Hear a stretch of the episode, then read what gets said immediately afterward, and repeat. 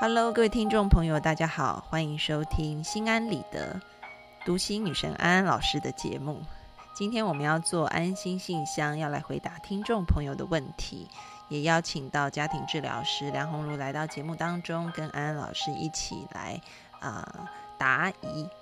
那我们就进行这个，安安老师来念问题哈。好。安安老师你好，我是您的粉丝，觉得你是一个内心平和、性格非常好的女生。从你的妹妹朋友口中得知，你并不是时尚达人，但是 但是你依然能自信满满的，我非常羡慕。对，好，我最近老是被我妹笑，因为笑你土吗？我妹笑我土是从小就笑我土了，我已经习惯了。她只是现在笑我说。因为我去打太极嘛，他就笑我说我的生活圈平均年龄大家都七十五岁以上这样子，好长寿啊，是很长寿啊。我是我们班年纪最小的学妹，就大家都。所以你是三十，你是三十几岁，然后去上老人大学吗？呃，对，我是去上老人大学啊，没有，我马上要四十了。然后这学期终于有两个新同学来，两个新同学五十几岁这样子，然后要叫我学姐，我非常的愉悦。对，好，我继续讲哈。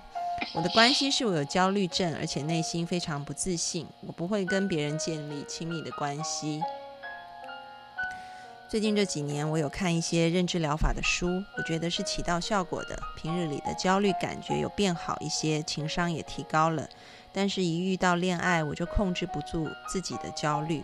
我觉得自己是一个很木讷的人，表达能力和理解能力都不好，不能像其他女孩子那样逗男友，也不会做一些甜蜜的事。相反，我一直期待对方给我很多的关照还有爱，稍有一些回复不及时，我就会乱想。还有很容易就会冒出我们是否不合适的想法，很害怕失去对方。但其实我每一段恋爱都很快很深的投入。我觉得我是渴望爱的，我很想改变，做回自己，而不是总是讨好男友，但又害怕失去。问题那么多，真不知如何解决。我出生在一个很自卑的家庭里，妈妈长得很漂亮，但爸爸是一个残疾人。从我一年级时就闹离婚，一直到我高三才办了离婚手续。我妈和我爸结婚的原因是因为有了我。我妈是村里人，她希望嫁到城市。我妈说当时她很难过，因为有了我而嫁给我爸这件事。那我又多了一个弟弟，在这个过程里，我感觉自己开始想很多。我觉得焦虑大概是从这时候培养出来的。另外，家里面的气氛是很压抑的。我的性格较真，不大会开玩笑，朋友也或者开玩笑，朋友也觉得不好笑。我对于自己这个点非常没自信。现在我总害怕我的男友，因为我很沉闷，不喜欢我，或者他说话我没能很好的理解，觉得我不合适而离开。在和他在一起前，我们相处了一个月，那一个月里面见了四次，大家都聊得还不错。可是，一发现对他的好感后，我就总是很在乎该如何和他说话。我到处问朋友，请教每一句话应该如何说才能吸引他。朋友也帮助我，可是这样我就越来越没自信。后来我跟他真的在一起了，甚至发生关系，但是他却没有公开恋情。我很怀疑我只是他的备胎，或者是他觉得我不够好。一个多星期前，他开始运筹回美国。他是中美两边走做生意的。我发现，从他回去了这段时间，一直都冷冷的，不再主动关心我的想法和近况，不再主动和我说话，甚至刚回去这几天，一天只跟我说两三句话。今天为止，他已经跟我第二天没有联系了。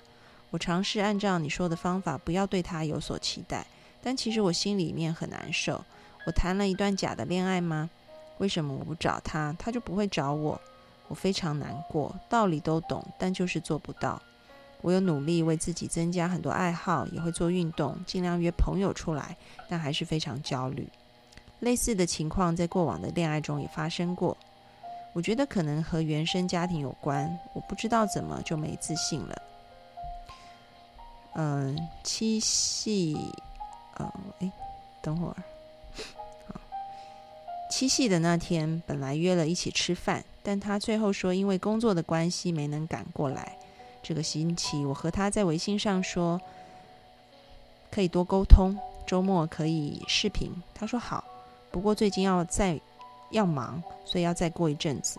然后这几天他还是没有主动联系我，我开始很担心他真是一个渣男。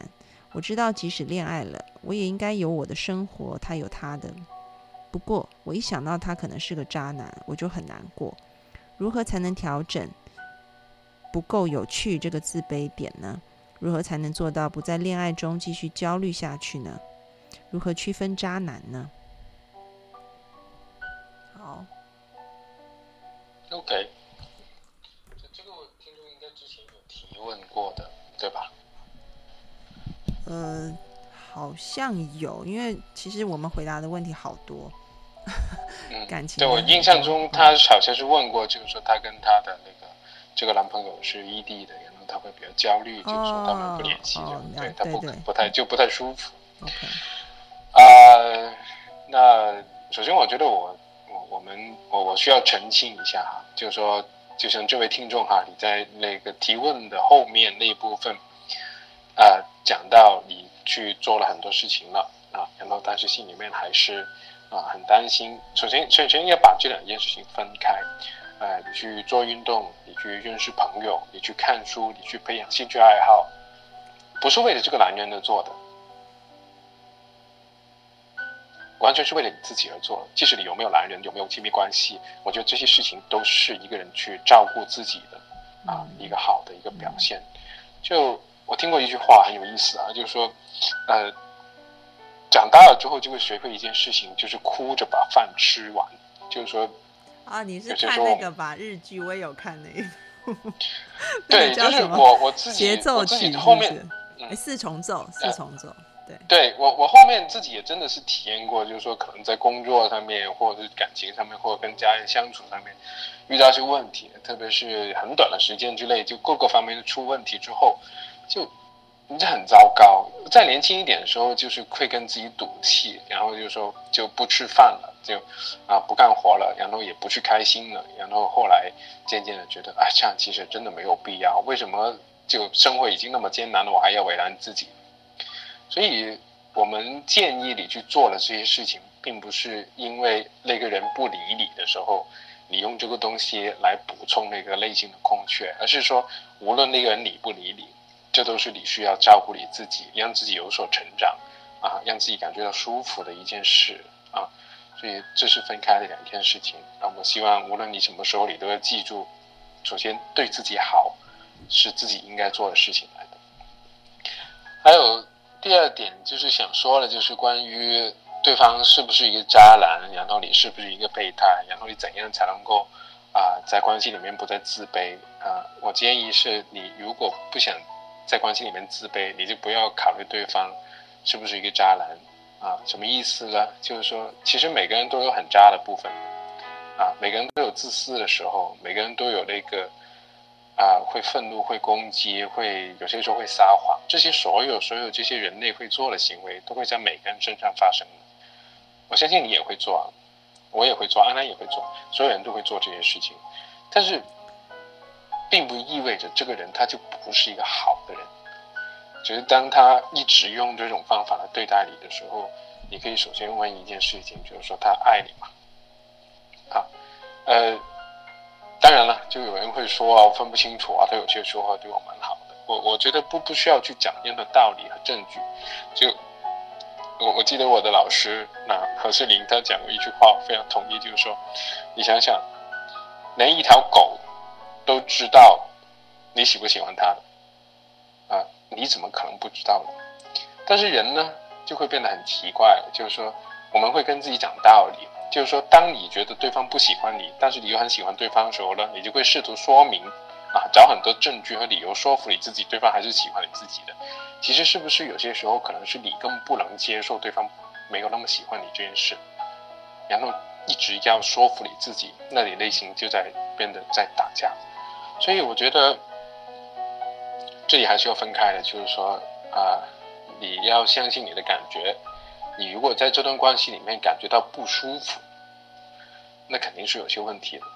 但是这些问题不完全是在你的身上啊，有可能他真的是给你的时间不够了，有可能是他真的那个没有那么多的心思放在你身上。我觉得，如果当你要尝试跟他谈，你的感觉不舒服，对方都不太回应的时候，你就应该想了啊，这是不是你想要的关系呢？啊，这是不是你想要的一段关系？OK，呃，我我记得我还有些话讲，但是我突然间不记得了。看安安，你能不能先讲一会儿？你是被你是被骂过渣男，所以一下子讲渣男就 头脑空白是？因为你刚刚讲，你刚刚讲到一个点，我突然想起来有一，就是你说不吃饭，我我脑子里突然有一个画面，你知道吗？那个画面就是我。我还记得我大学初恋的时候，我跟我男朋友吵架，然后，然后红茹可能是不吃饭吧。我还记得吵完以后，我哭很久哦，因为分手，我哭哭哭哭完以后，我就去冰箱拿了一个大碗，然后把全部吃掉，就把一桶牛奶，那那。台湾的那种牛奶可以，就是它有那种家庭号装，很一桶的那种，是那个二点五升的，就一桶牛奶倒到那种汤的大碗里，然后再撒满，就是倒满那个燕麦片，我就稀里呼噜的吃掉。对，我就想说，哇，我流好多眼泪，我要补充能量，完全没有想过不吃饭这件事。对啊，干嘛对不起自己？好。这题外话，所以我妈还蛮爱自己的啊。那我我来讲一下哈，其实，呃，我觉得谈恋爱就像是，你就想象有一首歌好了，你自己绝对是那个主旋律。那谈恋爱是什么样呢？谈恋爱其实是让你在这个主旋律上面加一点配乐。加一点编曲，让这一个主旋律可以变得更好听。但如果今天我们失去了主旋律，你变成看编曲是什么才在写你的歌的话，那可能会写出一个很莫名其妙的一首歌出来啊。所以安安老师要先邀请你做的一件事情，不是去看对方是不是渣男，或者是。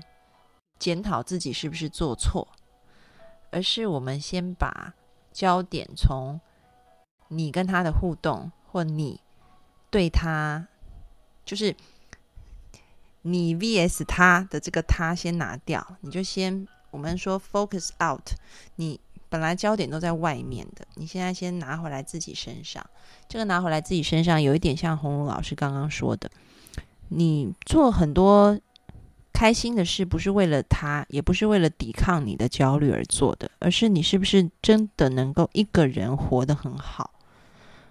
当你可以一个人活得很好的时候，你在恋爱里面就是两个人学习怎么样子走在一起，而不是当你一个人都活得战战兢兢，然后你很期待另外一个人来拯救你的生命。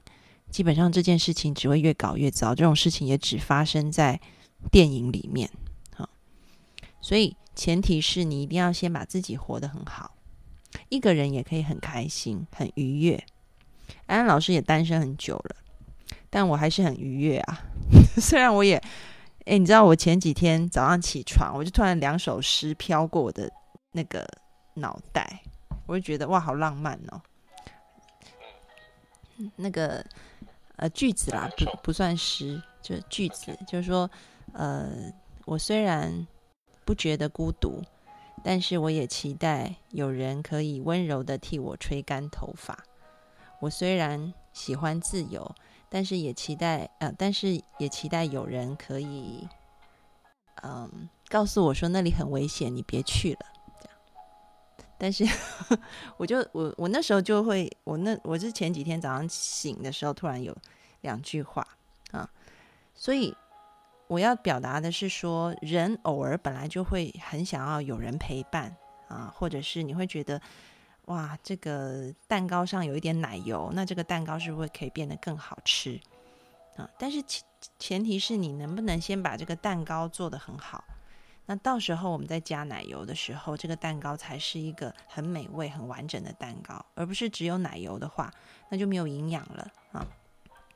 所以现在你要先练习去把自己活得很好，不是为了去减低因为你没有办法谈恋爱的焦虑、孤独的感觉，而是你一个人可以很开心，所以多个人也许可以让你感觉更开心一点。嗯，所以嗯，我觉得在爱情里面哈，是不是渣男，这个跟你自己活得好不好非常有关。你如果自己活得不好，对方就很容易变成渣男。因为，嗯，如果我今天自己活得很不好，我自然而然我会对对方有很多的要求，比如说我打电话他一定要马上接，比如说。我明明很累，下班回来为什么他没有对我嘘寒问暖？或者是今天是情人节，他为什么没有订大餐？你会有很多的期待，啊，然后当这些期待很多很多没有被满足的时候，你自然而然会觉得他是渣男。那你会跟他提出你的不不愉悦、不开心。那人都是这样子，开始吵架，对方也会不舒服嘛，所以他就会越来越渣，这样。所以。所以，所以你如果要碰到一个好男人啊，不要碰到渣男。前提是你要先把自己活得很好。当你可以把自己活得很好的时候，你遇到一个呃，我我觉得很重要，就是交男朋友的话，有三个部分啊。第一个，你们的价值观念很类似，有共同的目标。然后第二部分是你们真的也看对方很顺眼、很舒服、谈天很愉快哈，喜欢就是有一种爱的感觉也很重要。那当然还有就是说，你们两个在很多功能上是不是可以彼此支撑，这样可以让恋情走得比较久？你再去考量这些东西啊。但是这些前提都是在于你自己已经能够独立起来了。那当你能够独立的时候，嗯。你的感情里就不容易出现渣男，或者是说出现渣男了，你也不会那么痛苦。就比如说，对啊，就当你没有那么依赖对方的时候，你立刻把他甩掉。对啊，就是你今天我都已经跟你联络两天，你还不联络我，那老娘自己去乐我自己的了，再见，这样子 就就你不会一直纠结说，那他是不是爱我，他是不是不爱我？哈，拔那个玫瑰花瓣在数。不是这样子的啊，所以先把自己照顾好，先让自己可以独立强大起来以后，你在感情路上，你自然而然就会遇到那个对的人。你可能在过程当中，你会筛选掉一些，有一些人会适合你，有一些人不适合你啊。但是最后你一定会遇到那个可以跟你走下去的人啊。所以这个是安安老师要讲的东西。好，红茹有没有要补充的？对，我想起来我要说什么。呃，这种对自己的那个不自信啊，以及对关系产生了很大的期待的时候，所带来这种失落感，呃，其实做心理咨询还蛮有帮助的。嗯，就，这这这并不是在卖广告啊，这真的是这 做咨询是挺有帮助。就当你有一个人，啊，他做一个专业的一个人士，他能够一起去帮你去慢慢去分析。啊，陪着你一起去看这个中途里面发生什么事的时候，你心里面会多了很多稳定的感觉，嗯，然后你的一种依靠就不需要说通过你的男朋友来完完全全的获得，所以说我还蛮建议能够去找一个咨询师啊，去谈一谈，这样的话会。有个很不一样的一种体验和视角的时候，就最起码你暂时有一个地方，就好像你在汪洋大海当中，你能够找到一个浮萍，嗯，啊，你在上面，你可以慢慢的思考接下去我要去哪个方向，往哪里走，怎么做，嗯，啊，给你自己一个喘息的一个机会，嗯，啊，会有不一样的一种状况出现的，嗯嗯，是，就是说，嗯，所以红茹待会可以在弹幕上打上你的微信号。直接在荔枝后台联系我就行了。OK，好，所以可以直接在荔枝后台联系到他。OK，好，那我们就，哎，我们要不要趁这个机会也把上一个，因为我们刚刚说上一个问题，他有一些怎么跟怎么认识多点朋友，对吧？怎么跟异性聊天？对，可以越聊越有趣，越聊越有话讲，这个蛮好玩的，你知道？对，那我觉得那先要自己有开心的那种时候啊，因为就其实那个你如果发自内心就高兴的话，是有那个很快乐的气氛的啊。有些时候咱们聊天聊得很嗨，并不是因为那个料内容有多有趣多高深，而是这这本身这个人很好玩，然后很轻松很舒服的感觉，就很多东西都会都会都会看到那个有趣的部分的时候，那。就有人愿意亲近，嗯嗯所以首先我觉得还是要把自己照顾好吧，就是说这些兴趣啊、这些爱好啊，啊都可以就很好的去做。其实很不会聊天的人，跟你呃能不能在一段关系里面处得很好、舌灿莲花，我觉得真的没有关，没有什么关联性。因为舌灿莲花是你除非你去跑业务了。你要当演说家那种才是需要的，但是其实，在一段关系当中，像我自己哦，我其实很少讲话的。我其实，在很多朋友，呃，我我有很多朋友都说我非常的文静，但是你看我在节目里就要一直讲话嘛。我在家里也不讲话的，我很少讲话。工作需要的时候我才会讲话，但是我跟家人朋友的关系也是挺好的啊。你只要带着一颗。呃，诚挚、开放，还有愿意倾听的心，啊，就算不说话，也让人家感觉到很舒服就行了，啊，所以，即便你不会说话都没有关系，重点是你有没有让人家有一种放松、舒服的感觉。如果你因为自己不会说话，而且很焦虑、很焦虑、很焦虑，人不是靠你知道语言传达一个人的状态，可能只有三成，大部七成都是靠你的。肢体、你的眼神、你的气场表现出来的，嗯，所以你不会说话也没有关系，你只要这样想，人家跟你在一起就已经很舒服了。但是如果你心里一直想着我不会说话怎么办？我不会说话我惨了，是吧？你如果一直在一个很焦虑的状态，就算你不说话，或者就算你硬说话，人家都会觉得不舒服，或者是觉得很焦虑，因为他感染到你的焦虑的感觉了。所以，这这里有个啊，不没事，你先说哈，我有小建议啊，待会我讲。好，那所以其实就接纳自己是那样子，比如说是一个内向的人，不太会讲话的人，没有关系，你就接纳自己是这样子的啊。那但是当你可以，你可以跟别人表达说，哦，我的个性不是很会说话，但是你如果有什么话要说，我是很愿意倾听的。你不会说，那你就当一个能倾听的人啊，然后让自己放松，别人也会跟着你放松下来，这样子就够了。好，这是我要讲的。对，其实我刚才呃想说的就是说，呃，跟跟别人交往的时候，重点不是说你能够讲什么，因为我们很多人其实都蛮希望得到别人的关注。啊，就当你很认真的听他讲话，你发觉他身上一些特别的有趣的事情的时候，就他会对你感觉很好。这这这这这个这个经验是怎么来的呢？就我我研究生的时候我去做研究，啊，写毕业论文，然后呢就经常拿这个那个录音机啊跟那个呃那个摄像机啊去找找那些采访对象，他们其实在生活当中好像看起来大街上面一些普通人。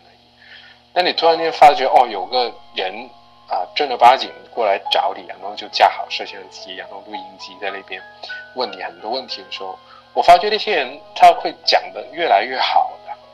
我不知道呢，你有没有看过这种状况？就当你对一个人感兴趣的时候，你好像给他打了一个自信心的针一样，他就讲的越来越好，越来越顺畅，嗯，啊，讲的也越来越精彩，嗯。然后后面再问他反馈的时候，问他这个采访觉得怎么样，他们都觉得非常好啊。嗯嗯。因为很难得有人听他们讲那么多的话。嗯。啊，所以有些时候我们可能有点误会了，就是说是不是要真的要讲啊讲啊讲才能够多朋友，并不是。呃，有些时候我们是非常需要有人能够听。啊。对啊，就是说其实。呃，人家会很喜欢跟你在一起，是因为你给他很多空间让他讲话，所以 对。然后如果你也不善于讲话，你就好好把握这个特质，这样子。对。嗯，其实很难得。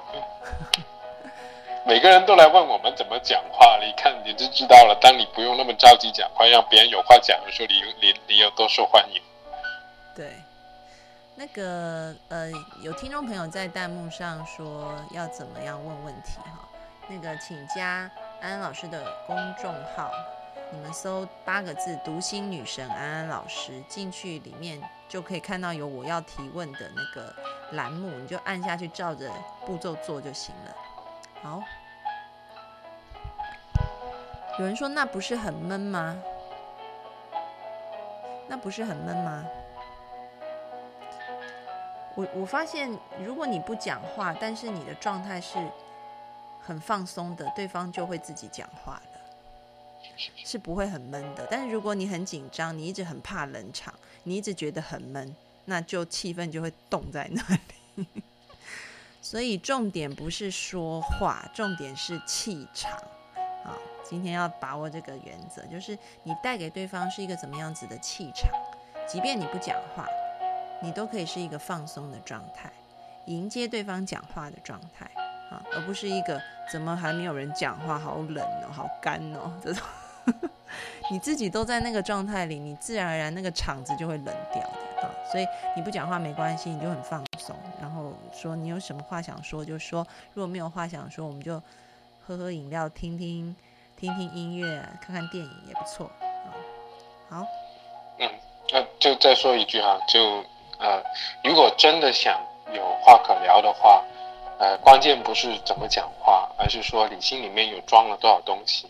这种时候，我真的是非常建议多点看书，啊，多点看电影。就在一个人待着的时候，就看一些不同的电影，啊，就小众的也好，大众的也好，这些都可以看的。就是说，我觉得在看的时候，你就会积累很多东西。它可能不是立刻能够让你有所改变，但是你会看到这个世界很丰富的一些东西的时候，呃，你就会自然会产生出很多好奇来。你把这些好奇带到生活的其他方面。以及带到你面前的人的时候，就大家会更愉快了。如果就是我这边也补充一个研究，就是有研究发现，如果你跟你的另外一半两个人一起去看呃两性相处有关的电影，然后讨论以后，好收到的这种对于关系满意度的增强效果，基本上跟找一个家庭治疗师是一样的。对不起，红茹。这 这，但是这个是研究所的。我同意，就是我之前不是跟你讲过吗？我的愿望就是消灭我的这个职业啊。哦，OK，好，所以所以所以基本上你可以看到说，哎，找家庭治疗师，然后来作为一个协调沟通，其实你也可以试试看一个简单的方法，就是你可以跟你喜欢的另外一半，也许你们可以一起看一些。有关两性相处的一些电影啊，这种电影很多很多。哎，你知道这里的有效因子是什么吗？这边的有效因子就是可两两部分，一部分是大家都知道，就是说因为有互动嘛，然后另外一部分是因为在一起同理互动，呃，共共情，就是可以看到原来对方是那样子想的，但是。呃，解跟听众朋友解释一下好了。这个部分就是说，比如说今天你看，你跟你假设你跟你先生看了一部电影，然后是讲一对夫妻的，然后在那个电影里面演了这个先生，其实听到老婆在念的时候，他是有多难受，很难受。你才发现说啊，原来我平常在念的时候，我老公是这么难受的，我都自己都不知道。然后老公看了电影，才发现原来。一直被念，他都不理他老婆，他老婆是有多痛苦的啊？在电影里面那个女主角，她会，她觉得不被了解啊，等等。也就是说，透过电影，你开始同理对方的感觉，然后因此改善了你们的关系，再加上有反馈、有讨论这样子，所以你们可以去找一些有关两性相处的片子来看，然后去讨论，也是开启话题的一个好方式。好，黄如那我们再进行下一个。我们今天讲好久，五十一分钟，我们才讲两个问题。对啊，好，本来还有东西可以分享，但没办法。好，那下一个问题哈，呃，一下哦，好，嗯，安安老师你好，我是刚刚生完孩子三个月的产妇，二零一四年因为第一个孩子发育出现问题后引产，休息四十二天后继续上班来麻痹自己，过了一年，发现自己出现了轻度抑郁的症状，找了心理师进行咨询。嗯，一直没去弄明白，对于引产事件的心理复杂情感得到化解。嗯，他诶，这他这边写的好像有点跳哈，那我我直接浓缩一下，我来讲哈。嗯，他说一六年十月我又怀孕了，整个孕期也是紧紧张张，还好一切都顺利。今年六月顺利。啊，产下一个男宝宝，但是本来得来不易的幸福被两家的家庭矛盾冲淡了。我选择回老家生孩子，老公十五天陪产假后只能每个月回来一次看望我和宝宝。坐月子我也选择了在娘家，因为在住院期间发生了一些小矛盾。我的婆婆不顾其他，言语上没有尊重到我的妈妈，我也因此顶撞了她。老公回到他自己家后，只听婆婆诉苦，没有给她面子。老公在医院对我大吼大叫，还说要离婚，我伤心至极。后来关系虽然得到缓解，我心里还是耿耿于怀。前几天我要求老公道歉，他电话里和我道歉。若不然，我真的想跟他离婚了。最近和老公关系得到缓解，但是婆婆在月子期间的所作所为。让我真的很讨厌他。我妈帮我带孩子，还得打扫做饭。我婆婆每天白天来一圈，简单整一整孩子的事，问问没事就走了。嗯，我犯了两次乳腺炎，她也没问。孩子小，胃肠不好很正常，总说是我吃的有问题。总之，什么都是我的错。还说月嫂的工作很轻松，小孩吃饱就睡，根本不尊重我妈的辛苦付出。老公总想缓和我和婆婆的关系，但是给我的感觉，他总是在为他妈辩解。马上就要回自己家了，婆婆会跟回去，心情很焦躁。现在我在努力的认清一个事实：婆媳就是天敌，尤其我和婆婆都强势，所以我尽量和她保持距离。可是回去也希望她能体会带孩子的不易，别总说风凉话。希望老师帮我分析，给我一些建议，减低焦虑。谢谢。好呃，我们经常在谈婆媳关系的时候，都把一个很重要，把两个很重要的人忘，就是两个很重要的人呢，就是两个老公，嗯，啊，一个呢就是你婆婆的老公，第二个呢就是你自己的老公。就我一直很好奇一件事情，就是说为什么是两个女人在那边直接真刀真枪的对抗，而不是说两对夫妇在商量着怎么解决两代人之间的事情？呃，所以你看，刚刚就这些问题里面，总是那个公公是隐形的，嗯，老公呢也是出现的不多的，嗯啊，所以我就首先这件事情，如果你觉得真的跟你婆婆那么关系那么差的话，你你说的很对，可能真的是天敌，那就不要找他去解决这件事了，你跟你先生去探讨，然后呢，你也可以建议你先生去跟他自己爸爸去探讨，喂，你管好你老婆行不行？我管我老婆，你管你老婆，大家分一下工，然后家里不要那么多的那个那个冲突。就，呃，我觉得这这是一件很微妙的事情，就是说那个，呃，通常这种婆媳关系那么紧张的家庭呢，都有个共同点，就是说，呃，那个两个爸爸都是比较少参与到的一些家庭的事务里面。他们只是回来处理冲突，啊，但其实这些冲突有很多时候是因为家里面就是事情需要有人来干呢，啊，他的情绪需要被安抚啊，啊，而不是重点，不是说有冲突这件事情，嗯，而是前面有很多东西都没有处理好的时候，最终才会产生那个冲突，所以我我想说是这是一个结构问题，啊，而不是一个关系问题，就如果。公公那边，他是不是能够多做点事，能够去那个从不同的角度去给那个婆婆提一下意见的话，那能够安抚一下婆婆的那个心情的话，那她在对着你的时候，可能就不用把所有的一种期待、愤怒都堆积在你的身上。啊，同样你这边也是一样。啊，就如果你能够有时间，或是你先生能够多点时间，在你们处理冲突之前，她以她丈夫的身份去安抚你的情绪，去跟你沟通的话，那你可能对着你婆婆的时候，你也没有那么多的愤怒要发泄在她身上，啊，就现在的局面可能就没那么糟糕了。所以，如果你问我有什么建议的话，我的建议就是说，那个让你的先生和你的那个公公都参与到。啊，家庭的这些事务里面，大家坐下来一起谈这些事情怎么做、怎么处理，啊，而不仅仅是家里的女人呢，只是女人呢在讨论这些事情。因为这些故事听来听去都是，呃，媳妇、婆婆，还有就媳妇的妈妈，就只是女性在处理这些事情。啊，我觉得这是非常重要的啊，就不然的话，家里的女人总是在为难家里的女人。然后一些男人就在外围看，就并不是一个真正生活上面一个伴侣的一种关系，啊，这是我的一些看法啊。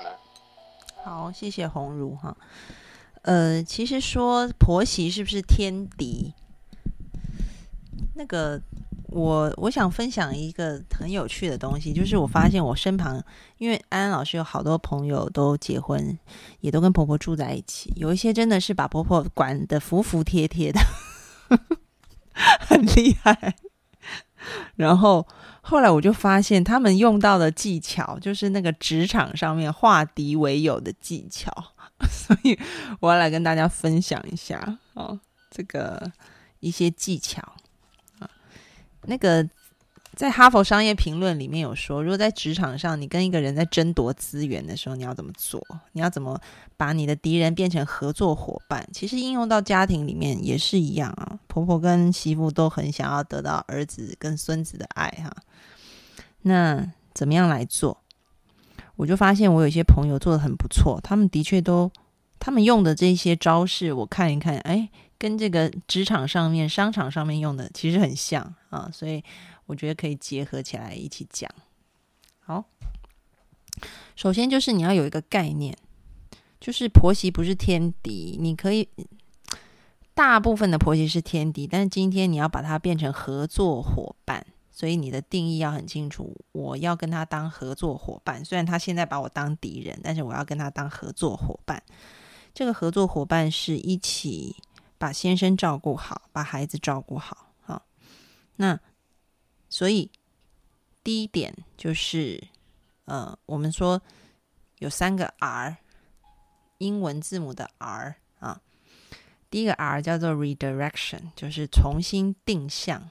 再重新定向，也就是本来你们两个是对着干嘛，你现在要站队，就是 要跟他站在同一边。这个边就是告诉他说，有两种方式啊，一种就是。敬酒不吃吃罚酒的方式，也就是说，你可以当然一开始我们都是要好言相劝，要面要要要态度非常的平和，就是说我们两个哈要好好相处，我也会好好孝顺你，为的就是要让儿子，因为其实婆婆最在乎的就是她的儿子啊，那我们都不要为难。都不要为难家里的这个男人哈，所以我们一定要好好相处。我们的目的都是出发点，都是希望他很好，他很快乐。所以等于是你要先告诉婆婆，你跟她不是要对着干，她也不要跟你对着干，因为一旦她跟你对着干，最难受的是她儿子。这样，那我也有朋友啊，好言相劝以后没用，他就是直接有一点。当然是这个是这个是真实的事，但是我觉得也是蛮蛮有趣的，可以跟大家分享。他就说：“嗯，我希望可以跟你好好相处嘛，哈。”但是他婆婆好像一直屡劝不听啊。后来他就跟他婆婆说：“呃，你这样子会让你儿子很难做哈。如果你要让你儿子很难过的话，那我们就对着干好了，我是无所谓了。”这样。然后后来听说他婆婆就开始很乖。这样，然后，呃，在这个过程当中，其实这个 redirection，就是你不仅是跟你的呃，你不仅是跟你的婆婆是同一对，你也要把你的老公整成是同一对的人啊。这怎么做？我们下一个来讲。那第二个 R 讲的就是这个 reciprocate，就是说互惠，也就是说你你要对你婆婆好，你也要对你的老公好啊。很多人都再一次不断的告诉我一个重点，就是你千万不要在你婆婆面前叫你老公做事情，因为其实你叫你老公做事情会挑动婆婆很敏感的神经，她会觉得你在就是你不是个好媳妇，你一直叫我儿子做事情，因为其实婆婆最关心的就是她儿子过得好不好，吃的好不好，睡得好不好，有没有人服侍他啊，所以。即便你叫你老公要做事，你都不要在你婆婆面前。你可以在表面上就是都没有叫你老公做事，但是回到房间把房门关了以后，再扭着他的耳朵跟他讲都是没有问题的。但千万不要在你婆婆面前叫你老公去做这做那，哈，这个是非常敏感的事情。那你对婆婆可以说很甜的话，啊，可以去恭维她。啊，可以对她讲一些好听的话啊。虽然大部分我的朋友都说讲的时候，婆婆可能会回应的很冷淡、很冷漠，或者是有点冷嘲热讽，但他们说你就把她讲的话左耳进右耳出就好了。你照讲，就是你阿谀奉承你自己的，然后他领不领情那是他的事，这样你不要管他领不领情，就做你要做的啊。所以其实也就是说。你的婆婆可能会不领情，但也没关系，你就是照赞美、照照奉承他都没有关系，你就不要管他有没有领情，因为他们说其实他嘴巴上虽然是这样讲，哈，因为媳妇怎么做，婆婆总是不会满意的啊。但是当她发现你，诶，你真的对她好，你也对她先对她的儿子好的时候，她对你的攻击性就不会那么高。所以，即便你前期可能会产生一种就是热脸贴冷屁股的感觉，但是你也不要往心里去。嗯，你你你就当成你你做了你该做的工作，那他要怎么回应那是他的事情。啊，这是第二点。那第三点就是第三个 R，就是叫做啊 rationality，其实讲的是啊，对不起，rational，就是讲的是你要理性。这个理性其实在商场上面讲的是说。人，你除了给他胡萝卜以外，你也要给他棍子的，这个叫理性啊。就是他如果权衡一下，他不这样做，他会失去什么？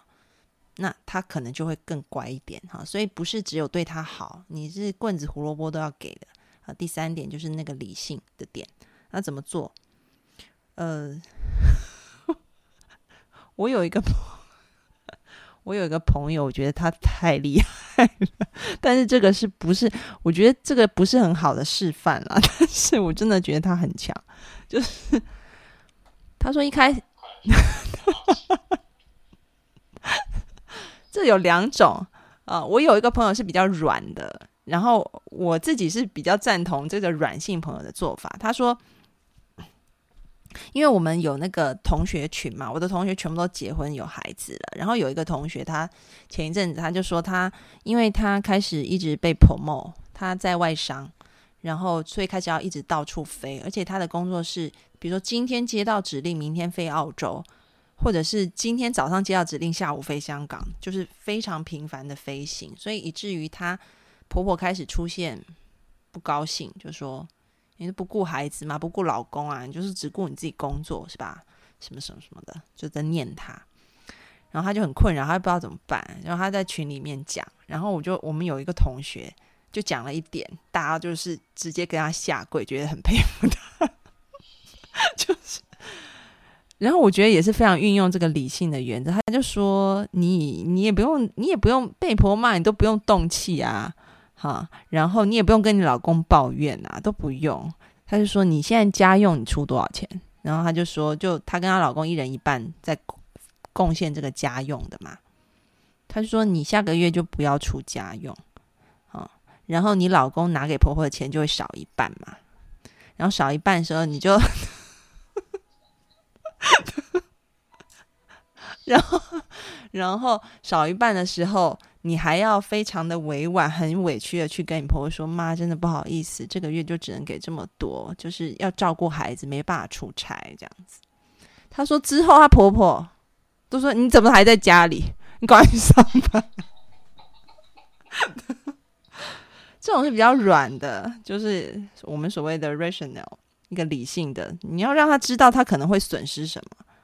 然后另外一个人就很厉害，就之前在节目里面有讲过，就是嫁给贵族的那个，就是他本来是一个父母都入狱哦。如果你们有听之前的那个直播，你就知道，就是安安老师有个朋友，他的父母从小就是。都在监牢里，所以他过得很苦，也没有读什么书。但他后来竟然嫁给一个欧洲的贵族，然后你知道，她就是一点丝毫都不会觉得自己身份很卑微跟低下，把她婆婆搞得服服帖帖。她婆婆还是一个欧洲的贵族呢，她怎么做的？她就跟她，她就跟她，她她说她一开始对她婆婆很礼貌，但她婆婆好像就。没有，就是会对他指手画脚，叫他做东做西的，哦，对对。然后后来他就说，他就在他婆婆耳朵旁边说了一些话，以后他婆婆从此就非常的乖了。他就跟他婆婆说：“那个你老了以后，应该也是我们在照顾你哈。然后如果你不想要。”因为他们住在城堡，如果不想要从城堡上面被轮椅这样推下去的话，你最好现在对我好一点。听说自此之后，她婆婆乖的跟？他说：“你对我好，我一定会对你非常好。但是我是一个以牙还牙、以眼还眼的人啊！你对我不好，我现在还是会对你好，但以后你说不出话来的时候，你就知道了。这样。”他把我吓死了，后来就对他很好，这样就两个相处，听说很愉悦。现在我要讲的，当然后面这个是很，我是觉得有点过分了啦啊！但是因为我这个朋友，他从小在那种环境，他也接触很多比较比较凶狠的人，所以他最后就对对对，所以我要讲的就是说，其实。你不要觉得你跟你婆婆就是天敌的，其实是有很多技巧可以去化解的。我们刚刚讲三个 R，你们要你们要站队站同一个，为的就是大家都为了老公好这件事情啊，用这个点去跟你婆婆多沟通，然后对她好，即便她不领情也没关系，你就持续的对她好，然后千万记得对你儿子好更重要啊，对你先生好更重要。如果你没有办法。就是你看，你看你先生也有点讨厌的话，你就表面上至少也要对他，私底下在房间里再自己去解决啊。然后第第三个就是说，让你婆婆也知道说，有一些界限，她不要太逾越，不要太过分哈。但是不是用凶狠的方式？当然，我刚刚讲的是我那个朋友是比较特例哈。但我觉得我第一个朋友做的是挺好的，就是她就是很理性也很软性的，让她婆婆知道说，如果你要。叫我不能出差的话，那很抱歉就没有钱。她也不用跟她婆婆说这件事，就直接她老公给钱的时候，她婆婆就已经看见这件事了。好，所以还是会有方法的。好，有听众朋友说，婆婆怀着敬畏的心走完下半生。这个方法我真的不建议啊！对。对对，但是我我要讲的就是说，这个是我听过真的觉得很好笑的一件事情，然后就跟大家分享，但是不不不叫大家模仿这件事情哈。好，那呃，红茹还有要补充的吗？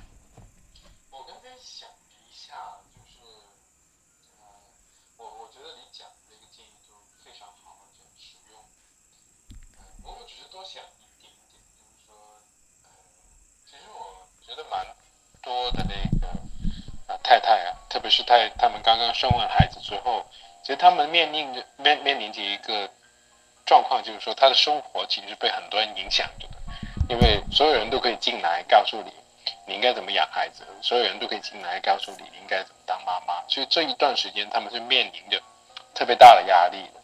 所以呢，就是说，呃，有些时候他们不一定能够要那么理性的去处理这个婆媳的那个冲突。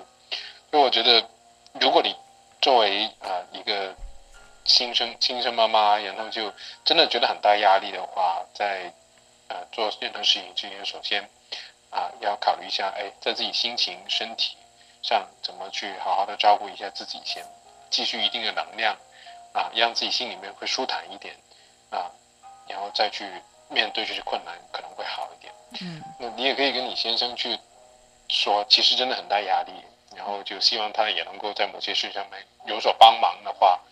为这个家庭好，我相信他应该是愿意的，嗯，就不用所有事情都一个人去去搞定了，因为毕竟是一家人嘛。嗯嗯，我相信在这个过程当中，其实他先生也很想要把他们的关系处理好，哦，但是可能现在就是呃，他也提到说他先生也跟他道歉，但是也在帮妈妈讲话，就你也看到他先生也是卡在中间，啊，好像也有点焦头烂额。这里可能跟男听众说一下吧，就是说你在你太太面前就不要帮你妈说话，在你妈面前你就不要帮你太太说话，真的。对，就是你要在你太太面前骂，也不是骂你妈妈，但是就是说跟她同同同一个鼻孔出气，就是说对我也觉得我妈很过分，真是辛苦你了。对我真的就是对，就是。就我看到有很多那个丈夫啊，他卡在中间的状况，就是说他在他太太面前就是劝他啊，要要要原谅他妈，然后在他妈面前又劝他妈妈要原谅他太太，所以就他在两边都不讨好，其实可以完全刚好反过来做这件事情，因为其实当太太跟妈妈跟你去投诉的时候，并不是说你一定要想个办法出来解决，而是他跟你投诉，首先他情绪上面是有需要的，首先，情绪是有需要的，要先解决情绪的需要。对，所以其实就是妈妈跟你抱怨太太的时候，你就同理你的妈妈，然后你你甚至也可以跟着她一起念，就是当然不要给你太太听到了，对，但是就说就是希望，然后最后的结尾就是说希望妈妈也为了我啊，就是也忍一忍这样子啊，虽然她很过分这样。那你跟你太太也是一样，你太太骂你妈，你就跟着一起骂，骂一骂，然后再说我好爱你哦，谢谢你为我牺牲的，这样。所以就是要去同理他们的感觉，你不要一直说他，我妈也是为我们好啊，或者是跟妈妈说，哎呦媳妇也很好，他们听了就是更不高兴。对啊，那些那个愤怒不能被释放的话，他就会用另外一种方式来表达出来啊。他如果作为先生，你不能承接这两个女人的一些困难的话，就变得他们自己在家闹得鸡犬不宁，你回来很很很很很糟糕啊。嗯，所以就是作为中间的夹心饼干，请你记住四个字，就叫顺着毛摸，这样就好了啊，其他的就不用多做。好，那我们进行呃最后一个问题，最后一个问题呢，听众朋友他并不想他的呃问题被。念出来啊！但是我觉得，嗯，我的回答也可以帮助到不只是他，还有其他的听众，所以我想在这边就说一下，就是只是，就说这人如果内心有很多恐惧的话，要怎么处理啊？这样的一个大的问题，好，嗯。其实我今天刚好看到我一个好朋友，他在台湾是台湾抑郁症协会的会长，然后他最近出了一本书，叫《解忧相谈室》。那个相谈室就是呃日本日本的日本好像就是是不是就是两个谈话咨询室的意思哈？他的书卖的很好啊，才出来没多久就又在刷这样子。然后呃，它里面就写到呃两段话，我觉得。讲的特别好，啊，就是在讲说，当我们人面对恐惧的时候，我们会出现什么样的反应，还有要怎么处理啊？其实很巧，是我今天看到这个听众的问题，我刚好在看我这个朋友，他会把他书里面揭露的一些东西放在他的脸书，就是 Facebook 上。那刚好我一看完这个问题，我就呃，我我那个朋友的脸书就跳出来，我就觉得哇。今天上天好像让我看到这个，做一个连接，我就想把我今天看到我朋友分享的东西也分享给听众朋友。他说：“嗯，心理学上有一个白熊效应啊，就是我如果叫你十秒钟内不要想白熊啊，不要想哦，不可以想白熊，但是呢，所有的人会在不到一秒之内脑筋。”当中就出现白熊，而且越想越多。所以，如果你想要，如果你发现自己其实很害怕，有很多嗯想法，然后你对于这些想法的内容你都感觉到很害怕啊的时候，你不要刻意去压抑你的害怕，告诉自己不要害怕，因为那是没用的。就像安安老师刚刚邀请大家不要想白熊，你可能脑筋已经出现好几只白熊，都在那边等你哈。所以，面对情绪，我们可以做的是，你只要看见它，然后承认说：“哎，我真的害怕。”不要，不要一开始不要先刻意的去压抑它。然后呢，接下来你要问自己六句话啊，大家可以记一下，有六句话。当你被想法困住的时候，请依序的问自己下面六句话。第一句是。这是真的吗？第二句是：这百分百是真的吗？第三句是：当我有这种想法的时候，我的感觉是什么？第四句是：当我没有这种想法的时候，我的感觉又是什么？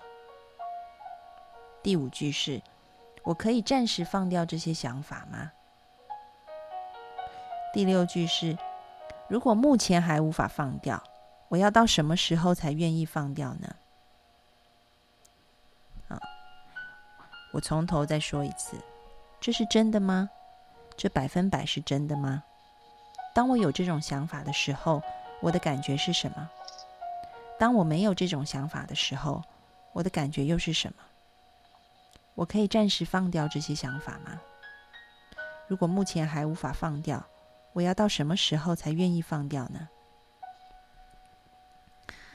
嗯，其实他这句话这几句话是从这种认知行为疗法里面来的哈，但是他也是呃有一个有一个人，他叫做拜伦凯蒂啊，他自己深受抑郁症之苦，但是他后来发现，他转念就是问自己这六句话啊，所以听众朋友，你也可以把这六句话写下来。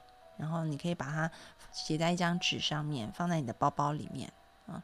当你发现内心好像出现了一些想法，这些想法的内容让你感觉到很恐惧的时候，你就问自己这六句话。也许你会发现，我的想法并不是真的，或者是说它不是百分百是真的，它只有一部分是真的，另外一部分是我自己想象出来的。而我的想象让我有很害怕的感觉。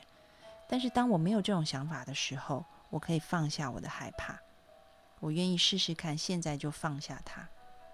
嗯，所以第二步其实就是，当你愿意做出选择，你选择去检视你的想法，选择也许部分的放下它的时候，你就给了自己一个空间。那么第三步骤啊，我们刚刚说第一步是你先承认，就像白熊一样，你先承认自己害怕。第二步是你去检查它。然后，也许这些只是你想出来的。那当我愿意放下的时候，我的感觉就改变了。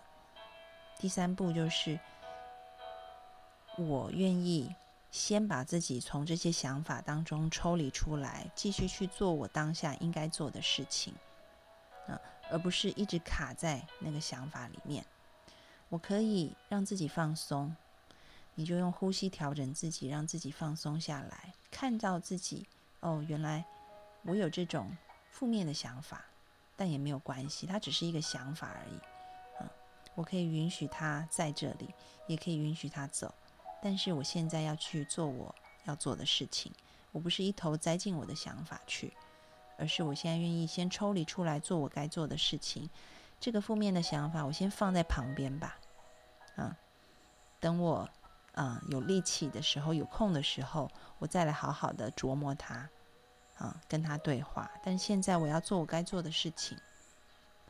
用这样子三个步骤不断的去练习啊，你会发现可能一开始是很难的，但是当你愿意不断的练习的时候，你的速度会越来越快，你也会越来越察觉到，原来我们很多的想法是我们想出来的。然后当你一察觉到，你就可以立马的放下它，抽离出来去做你要做的事情啊。所以承认我们的情绪，检视我们的想法，但是从想法当中抽离出来去做我们当下的行动，持续的练习，你一定会越来越进步。好，那哇，我们今天讲了快一个半钟头，哎，对我有几句话补充一下。呃，这个听众他不想我们把问题练出来啊，但是我我是有看的，然后我觉得他应该相当的恐惧、焦虑，情绪也非常激动，所以以至于他写的一些文字啊，都是比较跳跃的。呃，我想说的是，就当如果你觉得自己的那个呃心里面的想法以及一种情绪非常不受自己控制的，这个时候真的是要去求助的啊，因为在精神科的一些药物可以让我们稍微的去稳定一下这个啊思想啊和你的感受，然后呢，同时呢，就相应的这个心理咨询呢，也是能够去帮你去更好的去了解你自己，认识你自己啊，当然就可以结合安安就。刚刚教的方法，就日常当中可以多点练习，去看到自己的感受，啊，让自己啊就知道有些时候恐惧的东西它并不是真的，呃，这可能不是一个立刻就能够有效的一个过程，但是啊，我希望你能够相信，我们现在有很多的技术啊以及专业人士都是能够帮到你，就不要放弃，然后这些东西会慢慢变好。那我觉得在呃，其实有个很有个研究，其实告诉过啊，就表明哈，就呃，在这些焦虑障碍啊、情绪障碍啊里面啊，一个最重要因素就持续的去寻求帮忙啊，以及身边的人呢，就如果各位听众你身边有这样的一个朋友或者是亲人，他正在遭受这些情绪障碍的一种困扰的时候，啊，你鼓励和陪伴他们去寻求帮忙，这是一个。非常重要的一个治疗因子来的，所以我觉得这件事情并不是一个简简单单的是一个人在面对自己的痛苦，而是说这关系到我们怎么去跟我们身边的人一起去面对他们的痛苦啊，所以鼓励、支持、陪伴，然后自己也要去坚持，然后去慢慢的去一步一步的来，是可以变好的啊，希望你不要放弃。嗯，对，那个就像红茹讲的哈，就是说，嗯，我我我我我上礼拜不是去内地嘛，然后就是有有个案来，然后他们跟我说，其实现在在医院里面好像还没有心理师可以带他们做一些，呃，就比如说好了，我们刚刚讲的那些东西，其实是呃。以正念为基础的认知行为疗法，然后在效果方面，其实发现跟吃抗忧郁剂的效果是不相上下的。但是其实，在内地的医院里面，好像还是很少的。它并不是像在美国或台湾，是每间医院都有人带，是这么普遍的一个东西。所以，可能对于内地的呃个案来说，嗯，有药物，还有再加上心理师啊。的一个支持，然后另外，你可以再寻找一下有没有这样子的一个团体啊，就是做这种呃正念认知行为疗法的团体，也非常鼓励你去参加啊，因为的确它的呃这个 治疗跟愈后的效果也是非常好的。我想这三管齐下会是一个更完整的方式啊。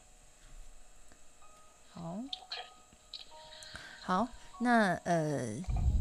有人说那个书名能再说一遍？解忧相谈室，相就是相会的相，谈论的谈。解忧相谈室，林更新医师写的。好，好，今天非常谢谢红茹来到节目当中，跟我们一起回答问题。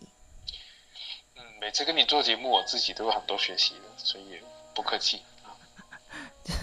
听我讲，就是很我一有一大堆很奇怪的朋友的例子。对啊，太神奇了。好，那我们同样的，我们下周二会继续进行直播，我们下周二见喽，拜拜。拜拜。